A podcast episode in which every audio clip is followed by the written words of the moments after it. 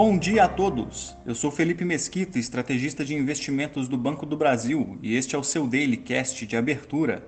Hoje é segunda-feira, dia 4 de julho de 2022, e em dia de liquidez reduzida, mercados repercutem inflação ao produtor na Europa e novas medidas de lockdown na China.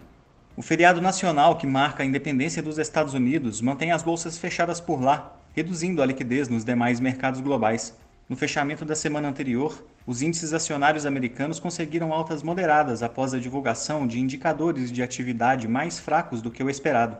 A agenda da semana conta com a ata da reunião que elevou em 0,75% os juros locais, além de dados de emprego e a balança comercial de maio, as principais bolsas asiáticas fecharam de maneira mista após o governo chinês decretar lockdown em uma região com cerca de 1 milhão e 700 mil habitantes, que passa por um surto de casos de Covid-19, sendo responsável nesse domingo por cerca de dois terços do número de novos casos em toda a China. A medida foi entendida como um sinal de alerta à retomada do crescimento econômico prometida pelo governo local, após o relaxamento das restrições nas grandes cidades Pequim e Xangai. Entre hoje e amanhã saem dados do setor de serviços da região, e na sexta-feira, índices de inflação de junho na China. Os mercados europeus operam em alta, com a divulgação da inflação ao produtor de maio na zona do euro desacelerando em relação ao mês de abril, pela primeira vez desde maio de 2020, e se posicionando abaixo das expectativas. Ao longo da semana são aguardados indicadores de atividade, vendas no varejo e a ata da última reunião de política monetária do Banco Central Europeu.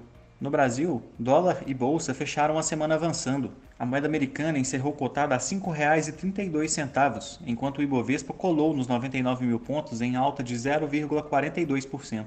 A agenda por aqui também é extensa, com a produção industrial na terça índices de variação de aluguéis residenciais na quarta, IGPDI na quinta e o IPCA de junho na sexta-feira.